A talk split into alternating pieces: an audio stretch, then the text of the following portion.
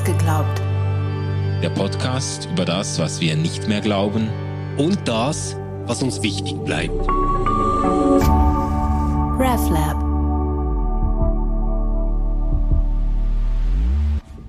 Hallo und herzlich willkommen zu der vierten Staffel ausgeglaubt, wo wir uns mit Expertinnen und Experten zu richtig wichtigen und interessanten Themen unterhalten.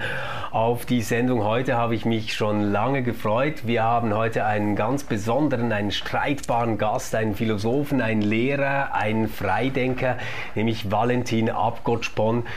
Ähm, er ist im Rahmen einer Kruzifix-Affäre äh, zu einer schweizweiten Bekanntheit gekommen Ähm, ist ein Freidenker, der sich auf Twitter im SRF immer wieder zu Religionsthemen äußert und dort äh, sehr pointiert äh, Formulierungen findet und die eine oder andere religiöse Seele verschreckt.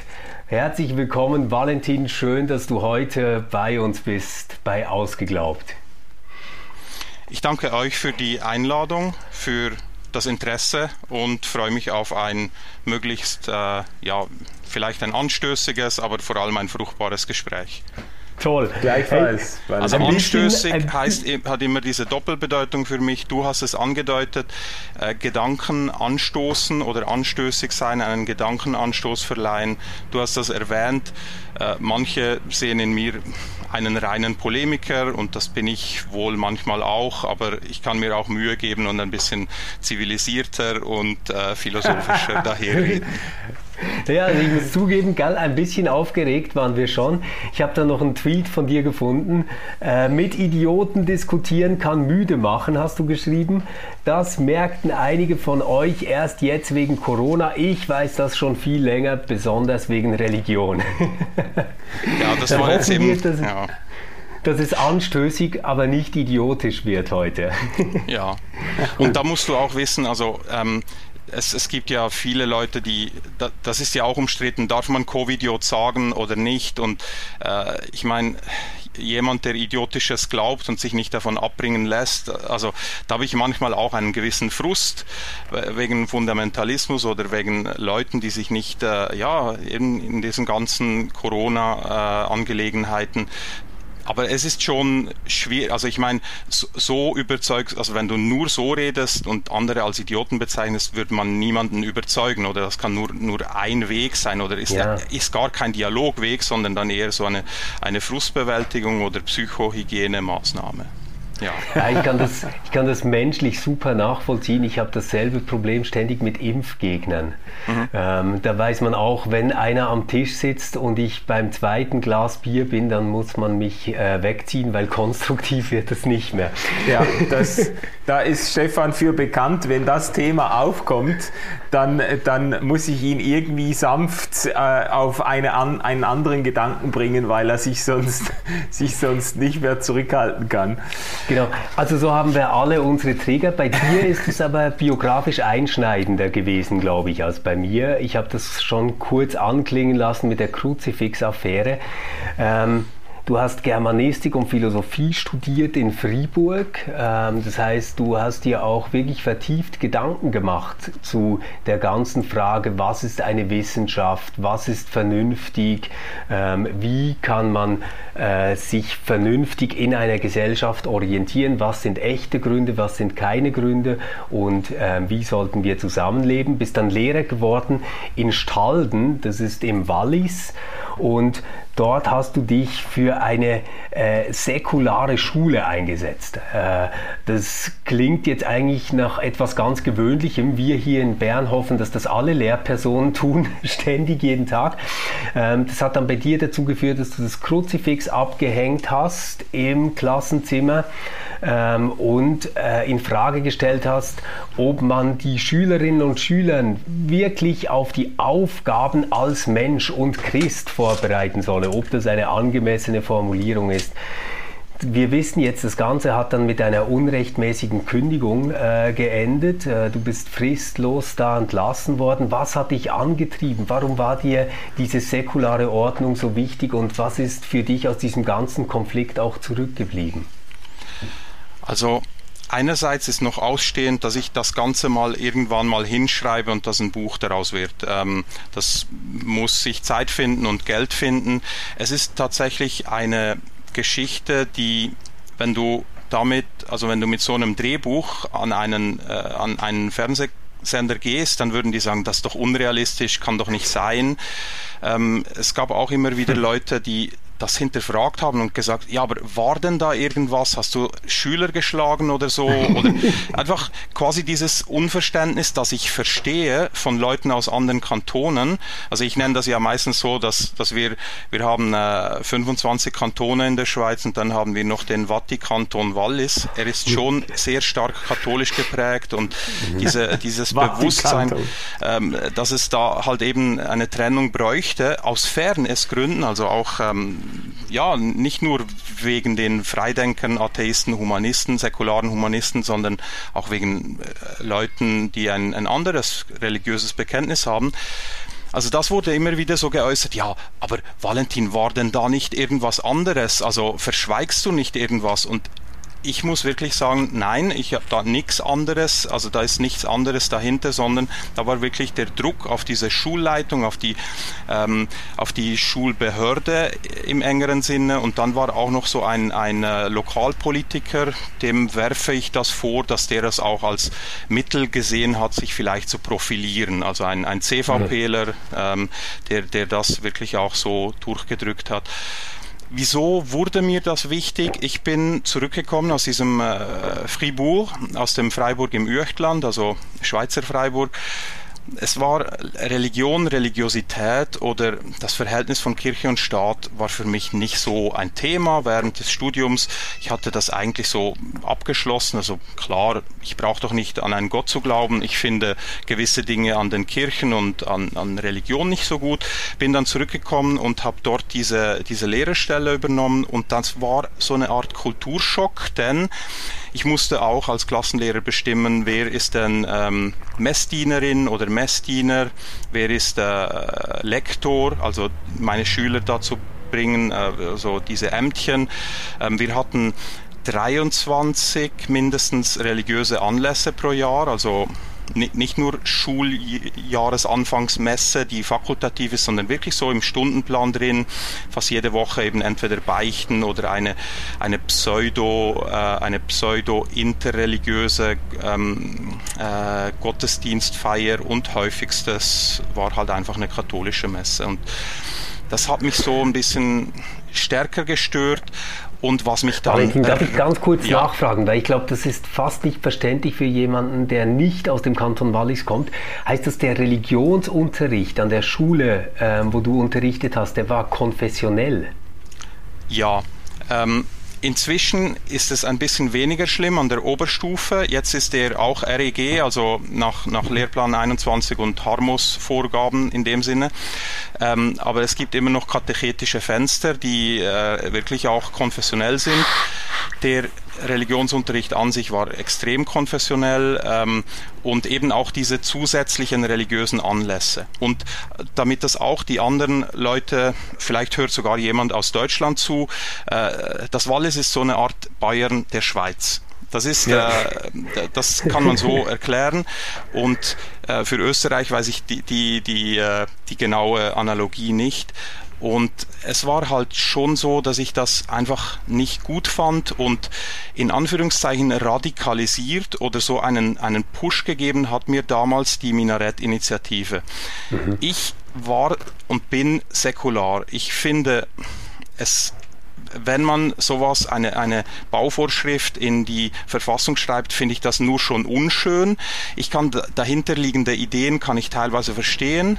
Ich bin aber auch nicht naiv und sehe, dass auch teilweise fremdenfeindliche oder intolerante Gründe dahinter stehen.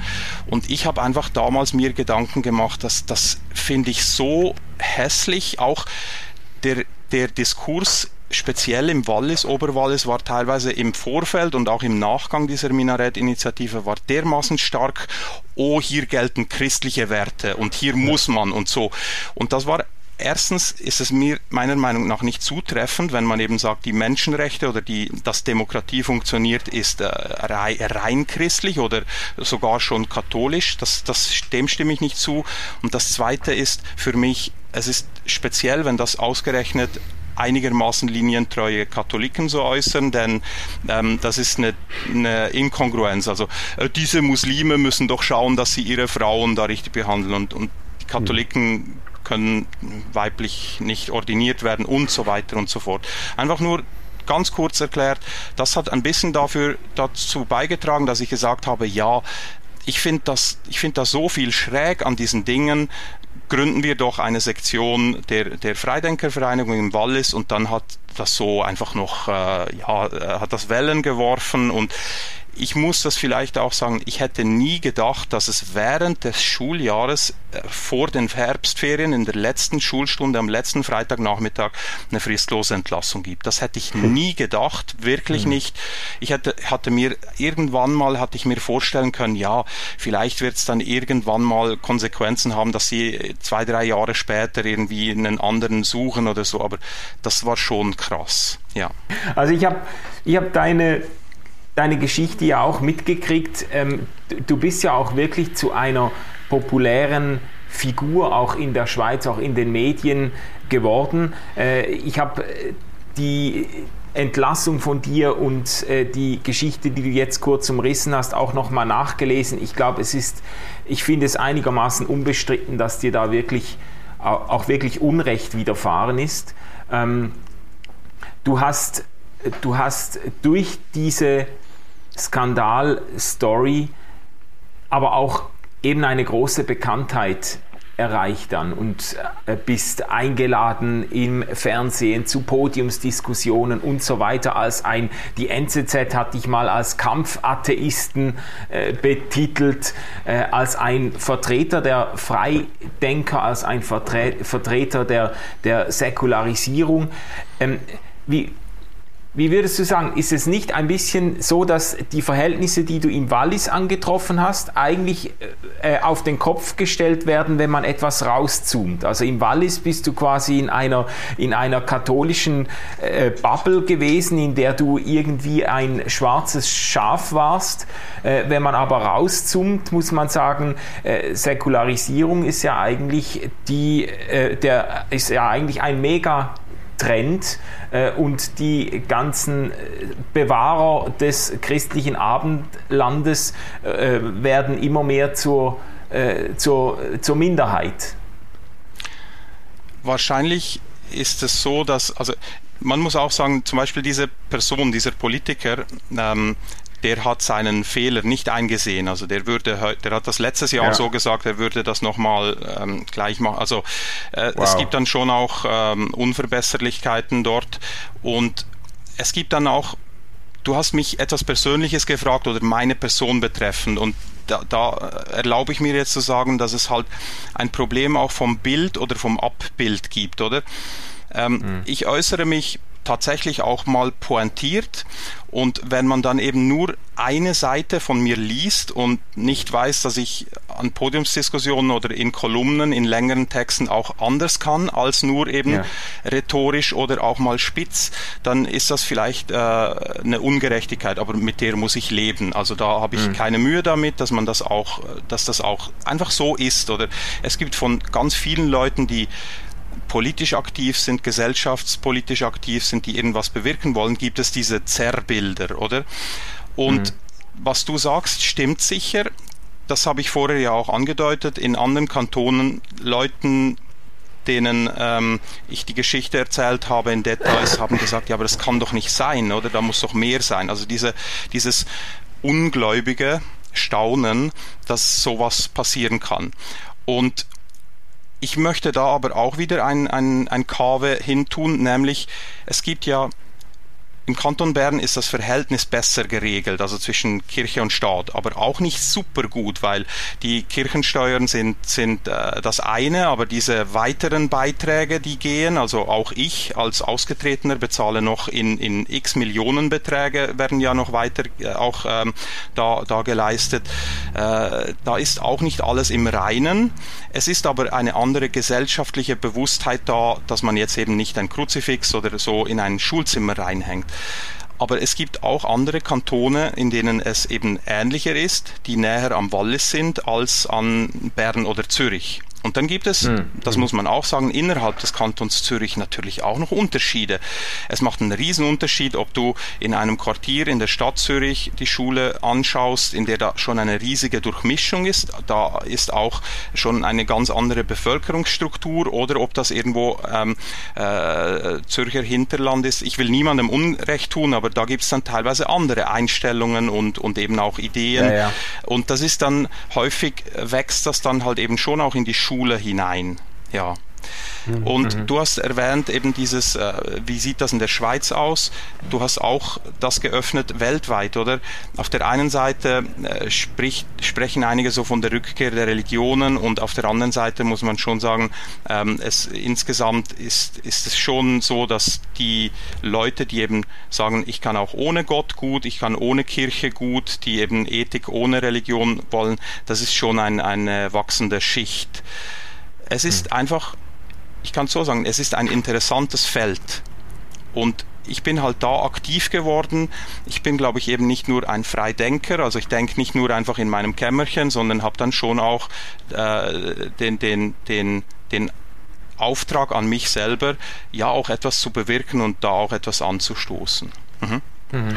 Das finde ich ja ähm, irgendwo eine interessante Nähe und ich meine das jetzt nicht flapsig oder um dich in die Pfanne zu hauen, ähm, dass wir einerseits bei äh, ganz speziell berufenen Christinnen und Christen sowas erleben, dass die so eine Mission haben ähm, und dann erlebe ich das äh, bei den Freidenkern, die auch eine klare Mission haben. Ich will jetzt gar nicht sagen, das ist alles dasselbe, weil beide haben eine Mission, das ist nicht mein Punkt, sondern irgendwie scheint dann in der Öffentlichkeit so ein Bild dieses ganzen Religionsdiskurses geprägt von ähm, den Gruppen, die eine große Mission haben. Mhm. Also äh, wenn man sich jetzt das prozentual anschaut, nehmen wir alle Freikirchler und alle Freidenker mit den Sympathisanten zusammen, ähm, dann ist das noch kein riesiger Teil eigentlich unserer Gesellschaft. Aber ähm, auf der einen Seite die Freikirchen, auf der anderen Seite die Freidenker sind eigentlich wahnsinnig prägend für das, wie ein Otto Normalbürger ähm, dann diese Debatte wahrnimmt. Also es, Findest es du, das ja ist ein gutes Gegengewicht, das ihr da macht? Oder denkst du auch manchmal, ihr haltet quasi diese ganze Debatte am Leben dadurch, dass ihr einen Kontrapunkt setzt? Und das wäre, ja.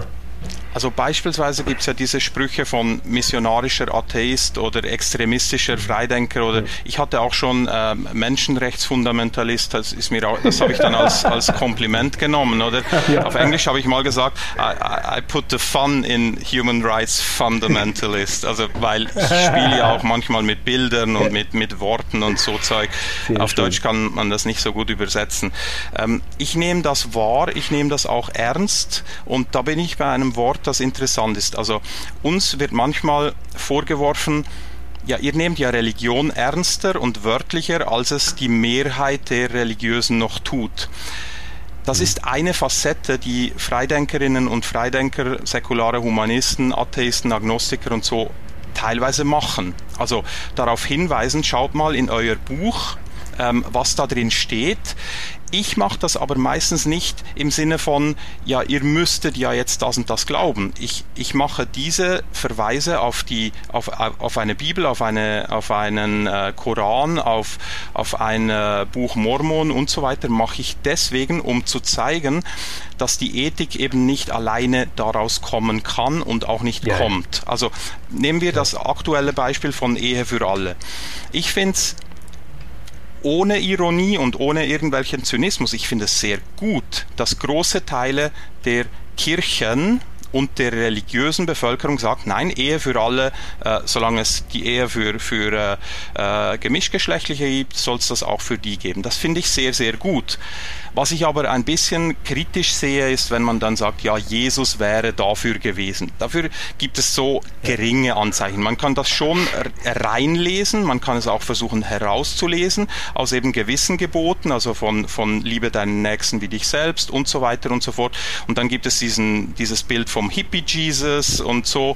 Das war aber, äh, ja, das ist eine, etabliert worden eher so im, im 20. Jahrhundert, oder? Vorher war Jesus dann noch hm. nicht gerade so ein Hippie Jesus mit, mit äh, Ehe für alle und so. Genau. Ich mache solche Dinge, solche Referenzen auf die, auf die Schriften nicht eigentlich, um die Leute festzunageln und zu sagen, ja, ihr müsstet doch das und das. Es geht mir darum, bewusster zu machen, Leute, eure Werte, die kommen gar nicht daher, ihr seid schon weiter ihr seid mhm. eigentlich schon, ihr, ihr holt eure Ethik schon aus anderen Quellen und ich finde es auch sehr, sehr gut, hat es eben die Reformation gegeben, hat es diese Änderungen gegeben und es ist, es ist eben eine, eine kleine ähm, Schicht, die eben wirklich wortwörtlich an die Bibel glaubt, was da drin steht, das braucht ja dann riesige Verrenkungen im Hirn, dass du die vier Evangelien nur schon unter einen Hut bekommst. Solche Texte kennt ihr wahrscheinlich, äh, wie man das, wie man das versuchen kann und will. Ähm, sind wir der Zerspiegel oder sind wir der Spiegel? Sind wir das andere Extrem? Hast du auch ein bisschen angedeutet. Ja, genau. Es ist halt so, dass es auch ab und zu eine Stimme braucht, die sagt, stopp halt, ähm, schaut mal diese Kirchenprivilegien. Ähm, beispielsweise hatten Freidenkerinnen, dezidierte Atheisten hatten noch niemals das Wort zum Sonntag, oder? Es gab schon. Hindus, glaube ich, es gab auch schon Muslime. Ähm, Im Moment ist, äh, ist zu befürchten, dass das SRF diese, diese Vereinbarung einfach stillschweigend, ich sage dem immer in der Hinterkammer, in Hinterzimmern neu unterzeichnet. Solche Dinge, da braucht es eben auch eine Lobby. Wenn wir nicht da sind, dann sagt niemand, dann fragt den Dingen niemand nach. Und dann kann es halt schon auch sein, dass, dass das manchmal so wirkt, als ob wir bloß gegen die Kirche wären. Aber das ist hm. dann halt schon auch falsch verstanden. Also ein Atheismus an und für sich ist leer. Das heißt einfach nur, ich glaube nicht an Gott. Werte, die mich betreffen, das ist ein säkularer, ein evolutionärer Humanismus, den ich lebe. Und das Dritte ist eben die Politik oder das, was den Staat angeht. Und da bin ich eigentlich möglichst stark oder strikt oder exakt oder konsequent ein Laizist. Ein, ein, ja. Eine Person, die für Säkularisierung ist und für Säkularisation, die sagt, der Staat muss möglichst neutral sein. Ich weiß nicht, ob das jetzt so kompliziert war, aber das sind so drei Punkte. Nein. Also nicht an Gott glauben, dann die institutionelle mhm. Kritik sicher auch, die dazu zusammenhängt mit der, mit der Kirche. Das zweite ist meine Ethik, woher die kommt. Die kommt auch irgendwoher. Und das dritte ist eher so ein, was mache ich in der Gesellschaft oder was möchte ich in der Gesellschaft sehen und um da ein Lob an eure Seite zu gehen, da ziehen wir Freidenkerinnen und Freidenker, äh, Humanisten, die sich als säkular verstehen, ziehen da häufig an, am selben Strang wie mindestens die evangelisch reformierte Landeskirche. Also da gibt es mhm. häufig große Überschneidungen und, und Ähnlichkeiten. Aber es gibt dann halt auch Orte, wo wir sagen, nein, das sehen wir ganz anders und, und so, ja. Ja, das kann ich gut äh, nachvollziehen und kann mir das gut vorstellen. Ich finde, diese drei Punkte, die du jetzt anbietest, wären vielleicht ähm, es wirklich wert, dass wir uns da jetzt noch ein bisschen aufhalten und drüber diskutieren. Du mhm. hast ähm, ich, ich fange jetzt mal von hinten an quasi ähm, mit der Idee der Säkularisierung eines äh, Staatswesens, das säkular organisiert ist. Du hast jetzt dort das Bild des Laizismus gebracht und den kennen wir ja auf unterschiedliche Art und Weise. Also ich bringe mal so ähm, das eine Extrembeispiel wäre wahrscheinlich Frankreich, ein Laizismus, der wirklich ähm, juristisch auf einer vollständigen Trennung ähm, und einer, ich sage jetzt auch Privatisierung von Religion beruht. Auf der anderen Seite, um ein anderes Beispiel für Säkularisierung zu nennen, könnte man an die USA denken, wo wir rein verfassungsmäßig auch eine klare äh, säkulare Rolle des Staates haben, aber vielleicht eher sowas im Sinne eines religionsfreundlichen Pluralismus was ich jetzt über Frankreich nicht unbedingt sagen würde. Ähm, Wenn es jetzt darum geht, äh, zu fragen, ob, ob man für oder gegen Säkularisierung ist, also insofern das überhaupt eine sinnvolle Frage ist, weil de facto ist das sowieso ähm, die Gegenwart und die Zukunft, dann würde ich immer sagen, naja, auf eine Art und Weise, wie das in den USA geschieht, dass man sagt, naja, alle Weltbilder, alle Religionen ähm, sollen ihren Platz finden können und man soll sich frei äußern können dazu, finde ich das gut, aber es braucht dann sehr starke Reflexionssysteme die irgendwie gesellschaftlich organisiert sind dreht man es jetzt so auf die französische Seite, dann habe ich ein bisschen Angst vor so einer Verrechtlichung ähm, von Religion, die dann vor allem wieder den Organisationen hilft, die international wahnsinnig stark organisiert sind. Also der Katholizismus hat es natürlich einfacher in Frankreich zu leben als irgendwelche protestantischen Kirchen, jetzt rein von der Organisationsmacht, die die aufbauen können. Wie, wie schätzt du das ein? Es ist wirklich ein, ein weites Feld. Ähm, Laizismus gibt es dann auch noch das Modell Türkei. Also es gab es, bis es jetzt abgesägt Gott, wurde von, ja. von Erdogan. Aber ähm, es gibt das an verschiedenen Orten. Ich, ich antworte mal ganz kurz auf, auf die zwei, die du hast, oder warum ich auch denke, was da auch noch harzt teilweise. Und was in der Schweiz gut läuft, vielleicht als drittes. Ich habe mir hier ein paar Notizen gemacht, jetzt gerade während du gesprochen hast. Also das erste ist, in den USA sind auch zwei Dinge, die du musst da auch wieder unterschiedlich äh, argumentieren. Es gibt ja Bund, die Bundesländer sind da auch wieder unterschiedlich drauf und es gibt da Riesenunterschiede. Aber generell ist äh, das soziale System in den USA ist nicht dicht, also das säkulare, das vom Staat. Und ich habe häufig, also auch an Atheistenkonferenzen von der äh, Humanists International oder von, von anderen Organisationen mit Leuten aus den USA gesprochen und die haben diese zwei Dinge erwähnt. Das erste eben, das soziale System ist schlecht. Und deswegen bieten dann kirchliche religiöse Gemeinschaften häufig auch den Halt. Also dann kannst du, wenn deine, dein Schreinergeschäft äh, Probleme hast, dann kriegst du vielleicht einen Kredit zu guten Konditionen, weil du den kennst, der in derselben äh, Presbyterian oder was auch immer oder äh, Universalist äh, äh Church oder äh, Reformed oder Baptist oder was drin ist. Also das ist dann ein soziales Netz.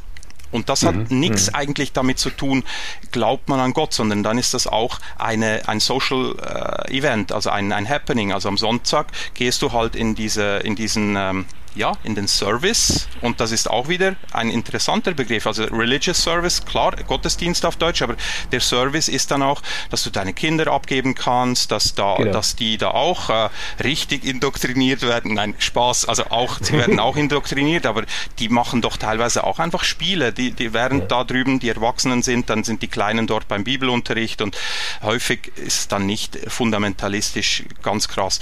Das zweite, was ich eben auch höre von Leuten, also von von, aktivistischen Atheisten oder Humanisten aus den USA ist halt das Bildungssystem. Und das, das, äh, das äh, Public Education, die, die Public Schools, die sind in ganz vielen Bereichen und Orten und Regionen der USA sind die einfach auch nicht gut. Und deswegen ist das ein, ein, so ein Doppelproblem. Und in, der, in, in Frankreich hat man ein riesen, riesen, riesen Problem der Teilhabe von Leuten, die sich jetzt eben als muslimisch verstehen, Kolonialgeschichte, ähm, Kolonialvergangenheit und äh, dann, äh, ich meine, jetzt gerade hat es wieder äh, äh, Patti, der, der, der hat den Kopf abgeschnitten bekommen wegen, wegen diesen Karikaturen, die er gezeigt hat.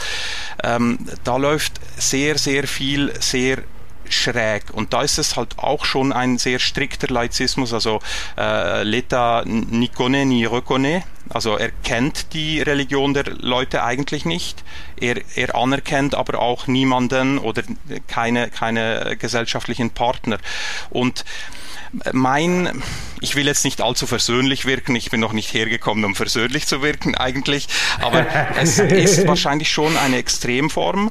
Ähm, und wenn du zum Beispiel irgendwo in eine Community hineinwirken müsstest, dann musst du vielleicht wenigstens da eben, ob du dann eben Leute vom Fußballverein hast oder eben von einem Verein, der sonst irgendwie weltanschaulich interessant ist, das, die müssen ja Gesprächspartner sein können. Ähm, aber da gibt es dann auch wieder eine Berücksichtigung zu berücksichtigende Sache, weil Staaten haben häufig die Tendenz, gerade beim Islam, bei muslimischen Glaubensgemeinschaften, das Problem ergibt sich dann, dass sie dann Ansprechpartner suchen und dann finden sie bloß Leute, die nicht gerade ausgesprochen demokratisch und liberal drauf sind. Und das ist ein Problem in Deutschland, das ist ein ja. Problem in der Schweiz. Ähm, das ist noch äh, à suivre, das müssen wir noch beobachten und schauen, wie, wie das vor sich geht. Also wenn man da das Gefühl hat, oh, da sind da alle so, so ähnlich drauf wie die, die äh, reformierten, evangelisch reformierten, ich sage häufig mal äh, eventuell reformierte, aber äh, ja, also die, die sind schon so liberal, die, die Reformierten, das ist dann schon nicht so, dass viele dieser Islamverbände äh, Leute vertreten und Leute sind, mit denen man wirklich, wenn es dann hart auf hart geht, wirklich einen liberalen, säkularen Staat bauen kann. Das mag ein, eine übergangsmäßig mhm. mag man die ins Boot holen, aber ich habe da große Fragezeichen und Kritikpunkte. Also du hast mich gefragt nach Säkularisation. Ich habe jetzt die politische, die staatliche Seite so ein bisschen in Anführungszeichen referiert. Man muss ja bei Säkularisation oder Säkularismus oder Säkularität muss man auch auseinanderhalten, dass es einerseits eben das gibt, was der Staat macht, auf der anderen Seite ist es ein gesellschaftliches Phänomen, also die Säkularisierung. Und das bedeutet auch, dass wir wie in der Schweiz ganz, ganz, ganz viele Leute haben. Nationalfondsstudie kennt ihr wahrscheinlich die Zahlen. Ich weiß gerade nicht mehr, ob es 72 sind oder so Leute, die von sich selber Prozent, die von sich selber, von den Schweizer erwachsenen Wohnbevölkerung, die sagt, ich habe ein distanziertes Verhältnis zur Religion. Hm? Und das trägt ja. in der Schweiz neben der Tatsache, dass wir einen relativen ökonomischen Wohlstand haben, einen doch recht guten Sozialstaat und eine relativ gute äh, öffentliche Bildung, diese Distanziertheit der des Großteils der Menschen trägt zu, zum Religionsfrieden und auch zum gesellschaftlichen Frieden bei. Das, damit will ich sagen, wir, wir mhm. Freidenker, also die Freidenkervereinigung, ich finde die extrem wichtig, muss ich ja, ich bin der Vizepräsident, dass es die gibt. Wir haben aber so an die 2000 zahlende Mitglieder. Ich meine, die Kirchgemeinde, die reformierte Kirchgemeinde in dem Wohnort, wo ich jetzt bin, in Lies, die hat wahrscheinlich ein, ich weiß doch nicht, fünfmal oder zehnmal höheres Budget als wir haben. Ein, einfach so, ein, ein, eine kleine Stadt hat ein höheres Budget und, und als, als wir überhaupt haben. Die FVS versteht sich als Vertreterin und als, als Lobby, als Anbieterin auch von säkularen Ritualen. Also ich mache ja daneben noch humanistische Ritualbegleitung, also ähm, Willkommensfeiern, äh, Abschiedsfeiern, Hochzeiten mache ich am meisten. Also jetzt nicht, das ist Corona. Aber mhm. wir verstehen uns schon auch als, als die Vertreter von diesen Leuten. Aber wir, wir wollen manchmal auch für die Leute sprechen, die distanziert sind. Aber da maßen wir uns nicht mhm. an, für alle Leute zu sprechen, die eben, die eben ja. sagen, ja, ich glaube noch was diffuses und ich glaube noch an Karma oder so. Einfach nur, ich hab's, ich habe jetzt hier die Gelegenheit ergriffen, das zu erwähnen, weil manchmal an uns der Vorwurf kommt, wir würden so tun, als ob wir für diese Leute auch alle sprechen. Teilweise sprechen wir, glaube ich, auch für die.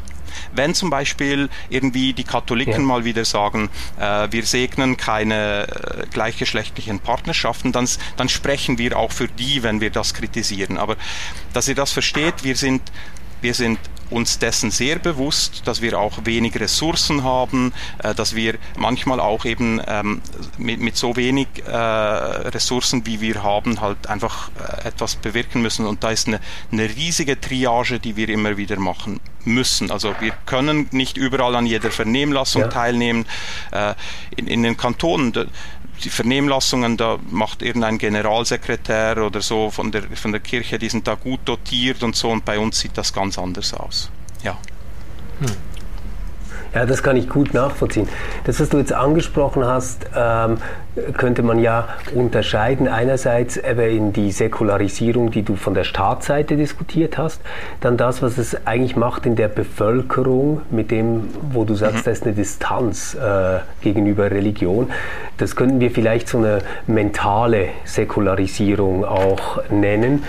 Und äh, die mentale Säkularisierung würde ich sagen, ist schon etwas, wovon ich persönlich, und ich sage das jetzt so als reformierter Christ und Theologe, mich selbst auch stark getroffen sehe. Ich habe ich hab gerade vorhin bei deinem Beispiel wegen der Ehe für alle ähm, und den Bibeltexten äh, darüber nachgedacht. Ich gehöre nicht zu den Theologen, die sagen, hey, wenn ihr die Bibel von A bis Z durchlest, dann ist es für euch völlig klar, dass da eigentlich schon immer drin stand, äh, dass wir Ehe für alle wollen, sondern ich würde sagen, na, es ist gar nicht die naheliegendste und einfachste Interpretation, die man ja. haben kann, wenn man das ja. durchgelesen hat, oder? Ähm, trotzdem würde ich dann aber ähm, jetzt als Theologe dann beanspruchen, dass die Interpretation, die wir jetzt finden zu diesen Texten, eigentlich aus einem Lernprozess kommt. Und zwar aus einem doppelten Lernprozess. Das eine ist, ähm, dass wir anders mit Texten umgehen, als wir das noch vor 50 Jahren gemacht hätten. Also das ist eine ziemlich kurzlebige äh, Lerngeschichte. Das andere ist aber auch, dass wir vielleicht in einer Zeit sind, in der wir eine andere Haltung gegenüber heiligen Texten oder ähm, Regeln oder Gesetzen haben, die aus Religion kommen. Nämlich so, dass wir vielleicht fast ein bisschen wie Kant sagen würden, hey, und wenn es noch drin steht, wenn es falsch ist, dann gilt es nicht. Also ich, ich kann mir mein Christsein nicht anders denken, als dass wenn ich jetzt zum Schluss käme, dass Gottes Offenbarung, wie sie in der Bibel steht, zum Beispiel sagen würde, ich bin gegen die Ehe für alle, dann würde ich sagen, na gut, dann ist das vielleicht keine gute Offenbarung. Und diese mentale Säkularisierung, glaube ich, die schafft nochmal andere Gräben, oder? Also institutionell, staatlich ist es einfach. Da kann man sagen, da gibt es Landeskirchen, gibt es Freikirchen, dann gibt es ähm, äh, Gruppen wie die Freidenker, die auf eine Säkularisierung pochen. Ich glaube, sobald wir über mentale Säkularisierung sprechen, verschieben sich diese Gräben nochmal. Also quasi, dass wir ähm, eine ganz große Menge der Bevölkerung haben, vielleicht etwa 70 Prozent, die eigentlich sagt, es kann nicht religiöse Gründe geben, die in der Öffentlichkeit zählen. Es darf nicht sein, dass irgendwelches Offenbarungswissen das Handeln in einer Gesellschaft lenkt oder so. Ich denke, dass du ganz viele wichtige Punkte angesprochen hast. Ähm, ich wäre eigentlich auch dafür, Gräben nicht aufzureißen, sondern eher zuzuschütten und eben das Gemeinsame zu betonen. Das, das kann man tun. Es kann aber auch halt Grenzen haben. Oder ich habe vorher ein paar Beispiele halt gesagt. Ich finde es nicht prickelnd, dass eben immer noch jährlich Millionen und Millionen ähm, an die Kirchen gehen im Kanton Bern das, und, und eben auch von, von den allgemeinen Steuern, also auch von mir, oder? Und ich bin, ich bin kein Riesensteuerzahler, aber es, es, es gibt Dinge, da werden wir nicht totale ähm, gleiche Nenner finden. Du hast etwas angesprochen und ich habe dafür, mhm. ist mir gerade ein Wort eingefallen, nämlich Emanzipation. Emanzipation von der Schrift. Also, dass man sich nicht darüber erhebt, aber dass man sie viel kritischer anschaut. Das war ja eine, eine deutsche Tradition, eben die Bibel anders zu lesen und damals also noch früher bist du natürlich auf dem Scheiterhaufen gelandet oder so, aber äh, damals hat es dann eben dazu geführt, dass du die Lehrstühle da verlierst und, und äh, solches Zeug. Aber das kam ja aus dieser Tradition der, ja, dass man da ein bisschen historischer drauf schaut und ich begrüße das extrem, dass man eben diese Dinge so liest und nicht mehr wortwörtlich und nicht mehr als Anleitung und nicht mehr eben auch Kreationismus hattet ihr auch mal, ich habe eben nicht alle eure Podcasts angehört, aber ähm, ein, ein paar davon habe ich mhm. reingehört, das eben Intelligent Design, äh, Kreationismus und so. Ähm, es ist dann eben so, dass man die Leute eigentlich nicht ernst nehmen kann, die sowas literal, wörtlich, buchstäblich glauben, aber man muss sie eben doch ernst nehmen als Phänomen, denn es sind die Leute, die dann riesigen Blödsinn machen teilweise. Und ich spreche von Blödsinn im Sinne von ähm, äh, ja, Unterschriften sammeln, das ist noch das harmlosere, bis eben jemandem den Kopf abschneiden. Und dieses Spektrum mhm. ist, ist, ähm, ist wirklich vorhanden und da muss sich auch die Weichspüler oder die Kuschelreligion teilweise eben an der Nase nehmen und sagen, ähm, das ist schwierig. Also teilweise gibt die, die liberaler gelebte Religiosität dann vielleicht mal ab und zu eine Legitima Legitimation oder so ein, ein, ein Frame, dass man eben Religion per se, ja, ich glaube das und das reicht, dass man eben das damit vielleicht gesellschaftlich akzeptabler hat. Und da bin ich jetzt auf der anderen Seite und sage, nee, Du kannst nicht einfach sagen, das steht in dem und dem heiligen Buch, dann komme ich mit dem Evangelium des äh, fliegenden Spaghetti-Monsters und sage, das steht in meinem Buch oder so, so was ähnliches. Also ich bin dafür, dass der Trumpf, die Trumpfkarte, das steht in meinem heiligen Buch, nicht mehr sticht, im Gegenteil, dass man sich lächerlich macht, wenn man eben gegen die Ehe für alle ist, weil man noch, äh, ich weiß nicht, Levitikus äh, zitiert oder das, äh, was ist es, 1. Korinther 14, 34, ich erlaube nicht, dass die Frau äh, spreche vor, vor, der Gemeinde und so und das, ich weiß, Gemeinde, ich weiß nicht auswendig, aber es ist eine meiner Lieblingsstellen, sage ich dann manchmal meiner Frau, wenn sie mir auf den Geist geht, aber die akzeptiert das auch nicht, weil die glaubt auch nicht an das Zeug. Aber ist auch ja, eine Art Emanzipation. Ihr, also das ist so auch eine Denke von atheistischen Aktivisten, die sagen, ja, ähm, Weichspülerreligion ist auch nicht ganz neutral. Und ich will jetzt auch nicht euch mhm. zwei vielleicht angreifen, weil ich ja doch ein bisschen Bescheid weiß, dass ihr das sehr reflektiert habt und sehr reflektiert lebt. Aber es gibt schon auch eine, eine Art von Religiosität, die dann teilweise antiwissenschaftlich ist, oder? Und äh, du, Stefan, regst dich dann auf, äh, hast so einen, einen Trigger, wenn, wenn dann äh, Anti-Vax kommt, also Impfgegner. Da bin ich auch nicht Genau. Gut, ich bin natürlich stoisch, weißt du, ich bin immer seelenruhig durch meine achtsame Art und meine grundsätzlich blumige Art und Ausgeglichenheit äh, bis weiß nicht was, das äh, kann ich gar nicht so. Das ist immer sehr bewusst, wenn ich dann solche Worte, weißt du, ich bin da so, so.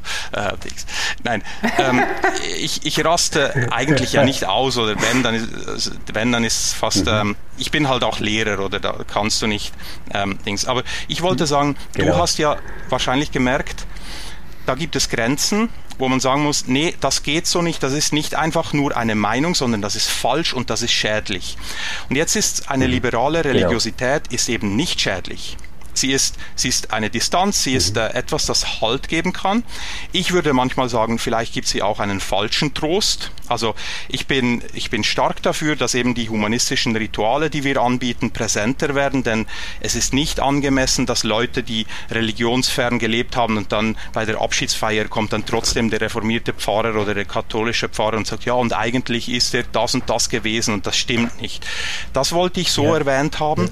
Und es ist eben nicht schädlich, wenn man distanziert religiös ist. Es kann aber übers Eck ein bisschen Schaden anrichten. Wenn eben diese Trumpfkarte noch sticht, ja, das glaube ich halt, dann kann es dazu führen, dass eben Irrationalismus einen besseren Ruf bekommt. Und wenn man eben, ähm, wenn man eben sagt, ja, das ist halt meine Überzeugung und das kann ich halt nicht, dann ist eben die ja. Frage, ja, warum glaubst du das schon eine Art Attacke auf das Innerste dieser Person?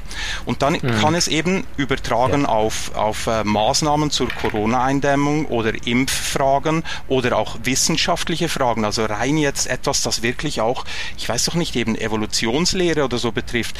Dann kann es eben sein, dass, dass das ausfließt und in diese anderen Lebensbereiche hineinkommt. Und da bin ich natürlich ein bisschen hart und sage äh, in, in meinen polemischeren Äußerungen dann vielleicht eben sowas, was du vorher zitiert hast, oder dass ich, dass ich sage, ja, und da spreche ich nicht vom Mainstream, aber wirklich krasse Äußerungen, die religiöse Leute, die wirklich verblendet sind, geäußert haben.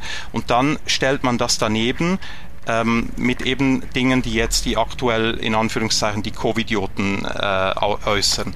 Da habe ich einfach so ein, ein ungutes Gefühl manchmal in mir drin, ähm, aber ich finde auch sehr, sehr gut, dass mittlerweile die Leute, die jetzt eben gegen die Ehe für alle sind, dass die ausgelacht und kritisiert werden, wenn sie dann kommen einfach nur mit dem Bibelspruch, oder? Aber da brauchst du dann auch manchmal einen Freidenker oder Freidenkerin, die eben diesen Kommentar an die Öffentlichkeit zieht und sagt, schaut, es hat mindestens einen Religionshintergrund in manchen Fällen. Ich habe mal ja. geäußert, man ja. kann auch ohne Religion tiptop ein intolerantes, äh, asoziales, äh, fremdenfeindliches äh, A. Punkt, Punkt, Punkt, äh, LOCH sein. Mit Religion kannst du es aber manchmal besser begründen. Also zum Beispiel diese Homophobie, was das auch immer ist, oder ja. es ist, äh, was das ist. Aber äh, klar könnte es sein, dass du auch als Atheist eben diesen irgendwie so ein da küssen sich zwei Schwule, das, das mag es geben. Aber so, so richtig gut läuft das mit religiöser Begründung. Und ich will auch nicht sagen, dass das wirklich nur das, die Schuld von Religion ist. Da kommt Religion und Patriarchat und komische Rollenmodelle und so hinzu. Und wenn es den Katholizismus nicht gäbe, dann gäbe es vielleicht etwas anderes, was diese, diese Urängste, dieses Wäh, da küssen sich zwei Männer, das hätte vielleicht einen anderen, äh, irgendwie ein anderes, äh, ein anderes Eingangstor in die Kultur bekommen ich bin immer dafür, einfach zu sagen, schaut, die Leute sind eher in eurem Boot. Und ich finde positiv, dass sich ganz ja. viele Leute äh, immer wieder distanzieren und an vorderster Front sind für die Ehe für alle, mhm. für LGBT, IQ-Rechte und so weiter. Ja. Also ihr versteht, ich ja. habe euch kritisiert, ja. aber ich finde, ich muss vorsichtig ja, sein. Ich, ich ihr zwei seid eigentlich gar nie mitgemeint. Das ist ein bisschen schade. Wir, wir müssen jetzt nicht hier noch so einen Hardcore, also, ich weiß nicht was einladen. Also ich, ich, ich, ich glaube ich glaub tatsächlich gibt es äh, zwei Themen, wo wir wahrscheinlich wirklich etwas anderer Meinung sind. Ich würde aber gerne zuerst mal noch äh, einmal das hervorheben, wo, wo ich glaube, dass wir wirklich in einem ähnlichen Boot paddeln. Ähm, und in dieselbe Richtung meinst du, oder? so ein Humanismus. Weil man kann in demselben ja, Boot ich glaube sogar in dieselbe äh, Richtung. Ja. Genau. Ja, ja. Nee, ich, ich, ich glaube, es gibt so einen Humanismus und so eine Verpflichtung, eine innere gegenüber Werten der Aufklärung, ähm, die ich zutiefst teile und wo ich sagen würde, ja, ähm, all das kannst du prima machen ohne Religion. Das glaube ich sofort. Ich glaube, ähm, dass Menschen verschiedene Motivationen finden können, sich dafür einzusetzen. Und Religion mag eine davon sein. Und wenn sie das gut erfüllt, dann ist es in meinen Augen eine gute Religion. Also da wäre ich äh, normativ. Wenn sie das verfehlt oder erschwert, ähm, dann scheitert sie für mich. Ähm, und zwar äh, wirklich in einem absolut gedachten Sinn, würde ich sagen. jetzt wo wir uns, glaube ich, nicht einig werden würden, wäre äh, diese Zahlungen der Kantone an kirchliche Institutionen, weil ich da sagen würde, na ja, also die machen das ja nicht, weil sie ähm, das Christentum oder die Kirchen wahnsinnig lieb haben, sondern ähm, vor allem, weil die sich halt äh, dort Leistungen an Dritte ziemlich günstig einkaufen können. Meine Kritik wäre dort eher an den Kirchen, also weniger jetzt am Staat, dass ich sagen würde, hey, passt auf, dass ihr nicht zum billigen Jakob werdet und Grundversorgungsdinge äh, dann plötzlich einfach zu Dumpingpreisen anbietet über Freiwilligenarbeit. Das, das fände ich da eher das Problem. Das andere, was du angesprochen hast, ähm, ist ja so diese Entwicklung innerhalb der Theologie, dass dort äh, sehr kritischer Umgang auch mit Bibeltexten stattfindet, der auch eine Distanzierung, eine Emanzipation, hast du es genannt, erlaubt. Und da habe ich bei dir immer wieder gelesen, dass du Theologie dann trotzdem nicht so für voll nimmst. Also so dieses äh, Statement, Theologie ist keine Wissenschaft, Religionswissenschaft ist eine Wissenschaft. Ähm, das triggert mich natürlich, weil, weil ich selbst ähm, sagen würde, biografisch bin ich natürlich sehr stark über die äh, Theologie eigentlich zu einer Emanzipation von dem Ganzen gekommen, was ich jetzt so meinen Kinderglauben nennen würde. Und habe dort viel ähm, Wertvolles erlebt, was ich sagen würde, was auch wissenschaftlich, methodisch ähm, total Sinn ergibt. Ähm, ich würde sagen, vielleicht sind wir da doch näher aneinander dran. Ich habe diesen Spruch eben ähm, mal gemacht oder also eben Theologie ist keine Wissenschaft, Religionswissenschaft ist Wissenschaft. Theologie ist nicht Religionswissenschaft. Mhm. Und da fängt es ja schon an, dass du und ich unterschiedliche Dinge sagen würden. Und da muss man eben auch sagen, ich meine Theologie als die real existierende Theologie, die eigentlich am meisten präsent ist an den meisten Unis weltweit. Und da ist halt eben die evangelisch reformierte Theologie in Bern und Zürich wahrscheinlich weltweit eher die Ausnahme und diejenigen, die in Deutschland sind, auch die Ausnahmen. Und da gibt es dann wieder die Ausnahme von der Ausnahme. Also Gerd Lüdemann sagt dir ja etwas, oder? Also dann ist dann auch noch falsch gedacht, ja, dass man da innerhalb dieser Theologie alles machen könnte. Und ja, ich denke, Lüdemann wird es heute stimmt. wahrscheinlich nicht mehr geben. Seid ihr beide vielleicht einverstanden? Mhm. Also das ist vielleicht, mhm. die Zeit ist auch vorbei, dass man jemanden so aufs Abstellgleis schiebt, aber ja. es hat es bei euch auch glaub, gegeben. Mehr, ja. Und ich habe dann eben weiter formuliert, ähm, Theologen können bisweilen arbeiten, also wissenschaftlich arbeiten, das liegt dann aber am betreffenden Theologen und nicht an der Theologie dann denkt und forscht er nicht okay. theologisch, sondern eben mhm. beispielsweise soziologisch, philosophisch oder historisch. Er ist dann eben nicht genuin theologisch tätig. Theologie ist eine angemaßte Wissenschaft. Die real existierende Theologie ist im besten Fall Poesie. Meist ist sie aber wenig mehr als bloßes Geschwätz. Und ganz wichtig, die theologischen Fakultäten an den staatlich finanzierten Universitäten gehören geschlossen.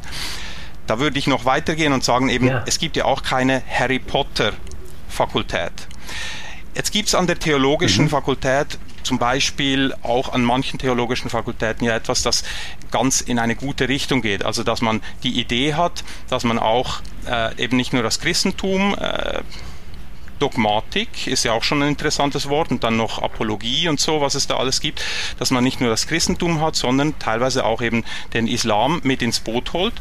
Politisch hat das den Hintergrund, dass die katholische Fakultät zum Beispiel in Fribourg weiß, dass die Fälle wegschwimmen, wenn sie sich nicht politisch legitimiert, dass sie eben dieses äh, Integrationsprojekt, eben äh, wenn die dann Islamlehrstühle haben und Imam-Ausbildung oder was auch immer, dann sind sie weniger angreifbar. Dann fließt, am, am Ende ist es immer, Follow the Money ist manchmal ein, ein guter äh, Punkt. Ich finde das interessante und bedenkenswerte Projekte. Aber es ist halt mein, jetzt meine Definition, oder, wo ich sage, schaut, ähm, wenn ihr es so positiv jetzt nehmt wie der Stefan, diese Theologie, die es eben auch gibt, dann sehe, dann würde ich einfach sagen, ja, okay, mit der Theologie könnte ich mich einverstanden erklären, oder? Aber ich würde die dann einfach als Religionswissenschaft äh, nehmen. Also eben Bibelstudien, Archäologie und dieses und jenes und so. Das ist ja dann alles tatsächlich wissenschaftlich. Aber, und da würde mich deine Meinung jetzt interessieren, gibt es halt schon Lehrstühle. Ich kenne die Theologie, eben die evangelisch reformierte in Bern und Zürich zu wenig, aber zum Beispiel, wenn du, wenn du Freiburg nimmst, also die katholischen, da ist das dann, also da ja. bin ich nicht sicher, ob du da in jedem Punkt und in jeder Veranstaltung sagen würdest, dass das unter Religionswissenschaft auch laufen würde. Und ich, ich bevor du antwortest, ich gebe dir Hintergrundinfos. Ich kenne halt eben einige von diesen Religionswissenschaftlerinnen und Religionswissenschaftlern. Also da ist es dann auch eine Frage, die hatten dann immer wieder Probleme und nicht gerade Streit, aber da läuft dann schon, da laufen dann schon unterschiedliche Linien. Und dass du dann als Religionswissenschaftler ja. eben vielleicht raus möchtest, als richtiger Religionswissenschaftler, immer denkt euch Anführungszeichen und Fußnoten, dass du raus willst aus der theologischen Fakultät und eben lieber bist bei den Geisteswissenschaftlern. Literatur als Wissenschaft ist auch nicht dasselbe wie Biologie als Wissenschaft. Also da bin ich auch nicht naiv und würde auch nicht sagen, oh, da muss dann alles mhm. immer äh, genau so und so. Das ist auch eine Geisteswissenschaft. Jura ist teilweise auch so ein Zwischending, oder? Da gibt es dann auch eine Art Dogmatik und äh, da gibt es dann auch Dinge, die man, die man sehen muss und so. Aber da würde mich deine Einschätzung trotzdem interessieren. Also so kennst du ein paar von denen, also diese katholischen Professoren oder so, hältst du das für Religionswissenschaft? Also ich, ich würde das jetzt gar nicht nur auf die katholischen ähm, Professorinnen und Professoren beziehen, ähm, sondern würde wirklich sagen, das gibt es überall in der Theologie, dass dort der Bereich überschritten wird, wo ich noch von Wissenschaft sprechen würde. Ähm, das ist wie, wie, also mein Begriff von Theologie ist eigentlich, dass sie eine Kulturwissenschaft ist, die sich mit ähm, dem auseinandersetzt, was in Formulierungen von Menschen, die sagen, dass sie das im Glauben formulieren oder in einer religiösen Tradition sich ausgedacht haben, dass sie das untersuchen, kategorisieren und beschreiben. Das wäre für mich Theologie. Ähm, und äh, das, finde ich, kann man ziemlich gut wissenschaftlich tun. Da gibt es verschiedene Methoden. Ich finde es überall dort wahnsinnig schwierig, wo wir in Bereiche ähm, der Ethik kommen, die dann quasi in moralische Urteile umschwingen. Und ähm, da ist für mich dann gar nicht mehr so entscheidend, ob das jetzt äh, tatsächlich völlig bornierte rechte, äh, konservative Positionen sind oder ob das ganz linke, mir nahestehende, nette Positionen sind, die dabei äh, rauskommen. Da fehlt dann für mich äh, einfach das, was, was äh, wissenschaftlich an Vorsicht geboten sein muss. Oder? Das, das habe ich äh, da auf, auf beide Seiten. Und das kenne ich natürlich auch aus der protestantischen Theologie. Ich muss aber, und das soll jetzt nicht einfach ein billiges Rückspiel sein, muss einfach auch sagen, dass ich das dort, wo ich Philosophie-Seminare besucht habe oder auch Gender Studies-Seminare besucht habe, ähm, zum Teil auch so erlebt habe. Also dass das jetzt nicht eine spezielle Eigenart nur der Theologie ist, mindestens in meinem Erfahrungsschatz, sondern etwas, was ich sage, was Geisteswissenschaften als Wissenschaften quasi ständig Und ja, also andere ähm, Religionen, oder? Also andere Wissenschaften auch. Du kannst auch ein schlechter Biologe sein oder Medizinhistoriker mhm. oder so. Also das dann nicht genau. nur die Geisteswissenschaften. Ja. Genau. Also du weißt, das war das so ein Inside-Joke, oder? Ja, genau. aber ihr habt mich da schon vor einiger Zeit verloren äh, in der Diskussion, weil ich äh, mit, der, äh, mit dieser Unterscheidung von Religionswissenschaft und Theologie oder mit der, äh, mit der Präferenz für Religionswissenschaft einfach gar nicht mitgehen würde, weil ich das Gefühl habe, äh, bei dir, Valentin, äh, ist so diese unterschwellige These, die mitschwingt, äh, Religionswissenschaft ist neutral, darum qualifiziert sie sich als Wissenschaft.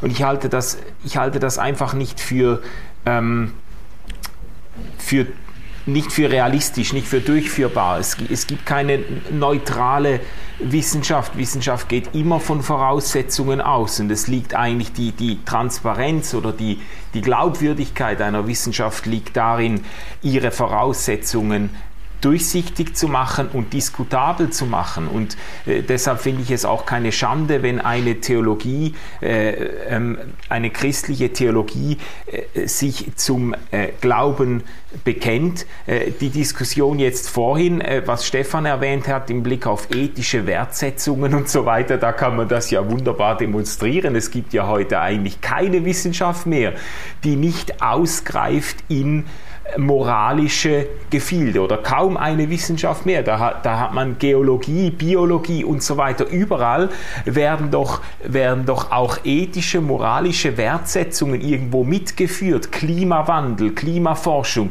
Da wird, da wird ja nicht nur nicht nur untersucht, was ist, sondern da wird ja immer auch mitgeführt, was eigentlich getan werden sollte, was dem Menschen jetzt damit aufgetragen ist und so weiter. Und das überschreitet Theologie bei weitem. Das ist das eben, das hast du sogar bei den Naturwissenschaften, äh, äh, dass, dass ganz selbstverständlich äh, naturwissenschaftliche Einsichten verbunden werden mit einem ethischen, mit einem moralischen Anspruch. Das macht sie also ich, ich würde das gar nicht, nur weil das an verschiedenen Stellen vorkommt, will ich das deswegen nicht unkritisch sehen. Ich glaube, man muss dann diese moralischen Ansprüche, muss man eben wieder diskutabel machen und transparent machen im Blick auf ihre Voraussetzungen. Also das, äh, aber ich, ich fände es ein bisschen, ein bisschen ähm, witzig, äh, wenn man jetzt Theologie abschießen würde, weil sie normativ oder moralische Vorgaben macht in einem universitären Klima, das moralisch derart aufgeladen ist, wie es das äh, unsere heutige ähm, wissenschaftliche Klima ist. Also an der Uni äh, kommt man an solchen Ansprüchen ja kaum mehr vorbei. Aber, aber ist es nicht gerade die transparent gemachte Voraussetzung, die es eben bei Theologen teilweise gibt. Also eben am Ende gilt dann das geoffenbarte Wort oder äh, wir schauen uns diesen und jenen Bereich äh, ganz besonders an. Denn es hat eben dann doch einen Ausfluss in, all, in weitere Forschungsfelder. Also dann mhm. interessiert dann in der biblischen Archäologie oder biblischen Textwissenschaft interessiert dann eben nicht Harry Potter und, und irgendwas, sondern dann interessiert dann schon sehr, äh, also das, das Interesse, das dort eben auch leitet und den, den, Forschungsgegenstand leitet oder eben diese Voraussetzung, die du dann hast, die Voraussetzung eben, ja, da ähm, Gott ist da irgendwas? Oder auch die ganze Dogmatik, ähm, da ist es dann einfach etwas, von dem ich mir wünsche, dass es das durchaus gibt, aber dass das nicht an einer staatlichen von allen finanzierten Universität ist. Also da mache ich den Vergleich, wie das ist wie bei einem Verein. Also die Vereinsstatuten und die juristischen Sachen, die eben der Katechismus sind und dieses und jenes, das finde ich interessant. Wenn das aber an der Uni ein Untersuchungsgegenstand ist, dann muss es wirklich sehr, sehr neutral und sehr, sehr ergebnisoffen sein. Und das ist jetzt eben da, wo ich ansetze mit meiner Kritik, dass das bei vielen von diesen Lehrstühlen eben nicht diese Ergebnisoffenheit gibt, äh, dass es da eben ein, ein geleitetes Forschen ist mit, mit teilweise unhinterfragbaren ähm, Prämissen und, und Fundamenten und dann ist meiner Meinung nach da viel eben auf Sand gebaut, also ein, ein schlechtes Fundament. Was du aber ja. zum anderen sagst, da stimme ich mit dir ein, überein. Also die wissenschaftlichen äh, Resultate von X und Y, auch von Naturwissenschaften, haben gesellschaftliche Relevanz und es wäre auch schlecht, wenn, wenn an den Unis keine, keine Dinge laufen, die gesellschaftlich relevant sind. Und es gibt auch Kritik an der Wissenschaftlichkeit in ganz anderen Bereichen. Also ähm, es wird ja zum Beispiel wird ja äh, gewissen Äußerungen von Gender Studies wird auch vorgeworfen, dass das einfach äh, jetzt dann religiös wird und unhinterfragbar und so, aber das ist dann eine, eine, eine weitere Diskussion halt. Also diese, ich sage jetzt mal, die Gefahr zur Ideologisierung hast du an verschiedenen Stellen und ich, ich würde aber da wieder einig gehen mit dir, wenn man seine Voraussetzungen nicht mehr äh, begründen kann. Und wenn man dann einfach verweist auf, ja, so steht es halt in der Bibel, ja, dann äh, hat man sich natürlich außerhalb des wissenschaftlichen äh, Diskurses gestellt. Das ist mir jetzt aber an der Uni äh, nirgends so begegnet. Also ich glaube, da hättest du jetzt Mühe an einer Uni, ähm, äh, an einer Uni äh, auf eine solche Antwort zu stoßen. Dass du dann sprichst aber wieder sagt, von evangelisch reformierter Theologie, oder? Ja gut, ich habe ja, Weil, ja, ich habe also ich meine, da muss ich nur zwei Jahre zurückdrehen und dann habe ich eine Diskussion mit einem Uniprofessor auf einem Podium gehabt. Das, das war also äh, fürchterlich. Also das Publikum war hat, hat das selber gemerkt. Das war ein Publikum im Oberwallis und die haben gemerkt, dass das so nicht geht. Also die Art zu begründen und zu argumentieren. Ähm, Universitätsprofessor, also nicht wow. irgendwie äh, so ein irgendwie äh, in Anführungszeichen nur ein, ein Dorffahrer oder so. Nee, da ist da ist dann teilweise schon noch ähm, relativ krasses. Auch auch da werfe ich dann manchmal ja, vielleicht ist das jetzt eben halt die, die katholische Seite, aber da habe ich so schlechte Beispiele auch mitbekommen, dass, dass diese Theologen teilweise die besten Gegenargumente noch gar nicht kannten und das ist dann schon, mhm. ich habe da, ich habe da viele Beispiele von eher so von Armutszeugnissen gehabt, aber das gebe ich dir zu, das waren nicht evangelisch reformierte Universitätsprofessoren, die einen Theologielehrstuhl inne hatten, sondern das kam mhm. eher von dieser, von der einzig wahren Kirche, von der, von der richtigen Kirche gemeint. ja, ich glaube, für, für mich ist es so, ich will gar nicht verteidigen ähm, und, und gebe auch gerne zu, dass Theologie überall immer wieder ähm, besser betrieben werden kann, als sie jetzt betrieben wird. Auch bei evangelischer Theologie würde ich das gelten lassen. Ähm, was, was ich aber schon glaube ich, anders einschätze als du, ist dieser Harry Potter-Vergleich. Also ähm, wir haben ja mal gestartet mit der Idee vom Laizismus. Und wenn wir USA auf der einen Seite nehmen, Frankreich auf der anderen Seite, dann finde ich eben, dass die Schweiz gar nicht so einen schlechten Mittelweg dazwischen geht, wenn es so quasi um gesellschaftlichen Frieden, ähm, Religionsfrieden bei uns geht. Und für mich mindestens, aber vielleicht bin ich da auch ein bisschen betriebsblind, aber hängt das schon auch immer damit zusammen, dass wir Pfarrerinnen und Pfarrer haben, die äh, wenigstens fünf bis sechs Jahre an einer Uni ähm, studiert haben und dort nicht irgendwie jetzt nur Knallköpfe von irgendwelchen Privatschulen kennengelernt haben, die ähm, noch ganz woanders sind. Also schon nur, dass Theologie an der Uni angesiedelt ist, zwingt sie immer wieder mit der Philosophie, mit der Literaturwissenschaft, aber auch mit, äh, wir, wir hatten es hier in Bern, mit Astrophysik, äh, Astrobiologie in Kontakt zu stehen und da kannst du einfach nicht jeden Unsinn erzählen, weil es halt dann ziemlich rasch peinlich wird, oder? Ähm, und, und für mich hat das schon so einen, ähm, wie soll ich jetzt sagen, religionsbefriedenden Zug auch, ähm, dass Theologie an der Universität betrieben wird. Ich würde auch gerne zugeben, dass die die Abschaffung der theologischen Fakultäten ist jetzt nicht die erste Priorität in meinen, äh, also wenn ich mir was wünschen könnte an Änderungen jetzt in der Welt, mhm. oder? Da, da gäbe es ganz, ganz viele andere Dinge, die ich vorher angehen möchte. Und ich sehe auch deinen oder euren Punkt dass es zu einer Art äh, Zivilisierung dieser äh, Leute, also das sollte jetzt nicht sehr, sehr abschätzig rüberkommen, aber einfach, wenn du dir vorstellst, dass man als wenn die Variante dann wäre, dass du dann einfach nur noch Privatunis hättest und eben so, ähm, so Zeug wie eben äh, die, die the theologische Seminar in Chur, das dann, also wie es jetzt weitergeht, wissen ja. wir nicht, aber unter Huonder und Grichting und so, war das schon extrem ultramontan und so. Das ist dieses Risiko, das wir schon angesprochen hatten, auch mit, mit den USA. Also da hast du ja dann teilweise auch theologisch schmalbrüstig oder eben auch Religionskenntnis äh, sehr schmalbrüstig und dann ist dann jemand halt äh, rasch mal da der, der, der Priester und, und erzählt da äh, Zeug. Ja, das, das sehe ich durchaus auch. Valentin, du hast vorhin schon gesagt, ihr habt natürlich nicht die Werbe- und PR-Möglichkeiten, ähm, die jetzt Landeskirchen haben, aber stellen wir uns vor, äh, der Pfarrer vom Berner Münster oder vom Zürcher Münster, ist egal, würde dir den Turm ähm, eine Woche zur Verfügung stellen. Du könntest da eine riesige Flagge aufhängen ähm, und könntest da drauf schreiben, was du möchtest, was du der Welt schon immer sagen wolltest. Äh, was würdest du draufschreiben, außer hm, lasst euch impfen. Lasst euch impfen. Im Moment wäre sie wahrscheinlich mindestens regenbo regenbogenförmig ähm, äh, grundiert, weil also ja. man, man, es ist jetzt fast so, es ist fast schon Mainstream geworden, aber wir müssen diese Angriffe trotzdem abwehren und trotzdem sagen, dass mhm. wir dafür sind. Glaube ich auch. Ähm, ich würde vielleicht draufschreiben, ja, seid ihr eigentlich sicher? Ähm, oder vielleicht würde ich draufschreiben wollen, ja, wieso denn? Oder warum?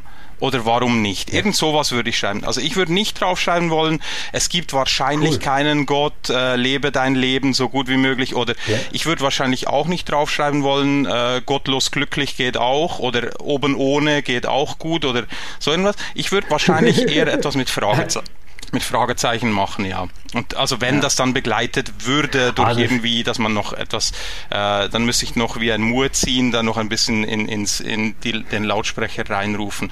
Ich würde einfach, zum Beispiel, ich, mir, mir gefällt das, ist mir jetzt gerade eingefallen, seid ihr eigentlich sicher? Das, das wäre eigentlich noch cool. Einfach, seid da kommt man nachher in einen Dialog und dann würden wir auch, auch Freidenker ja. müssen sagen, ja, seid ihr eigentlich sicher? Ja, woher kommt das? Wieso? Was können, wo, wo sind Gemeinsamkeiten? Wo Unterschied, das, wo ist die Sicherheit? Ja. Wo ist noch ein gemeinsamer Boden, wo sind wir unsicher und so. Das, ja, ich finde ich aber sehr ich, schön. Ja. Das, ja. Das ist mir total sympathisch, dass du da eine Frage äh, hinschreiben würdest äh, und damit die Diskussion eröffnest. Wir hatten ein sehr schönes Gespräch mit dir, das hat mich sehr gefreut. Leider bin ich nicht katholisch und ähm, kann dir auch sonst keinen Platz im Himmel sichern, äh, falls du doch nicht recht gehabt hättest. Ähm, aber was ich jederzeit ähm, gerne tun werde, ist äh, dir auf meiner Terrasse oder bei uns im Büro äh, ein Bier kalt stellen, äh, dass wir dann, wenn Covid vorbei ist und genug Menschen sich geimpft haben, äh, gerne zusammen genießen können. Vielen, vielen Dank für deine Zeit und deine ja, tollen danke Gedanken, euch. Valentin. Danke euch. RefLab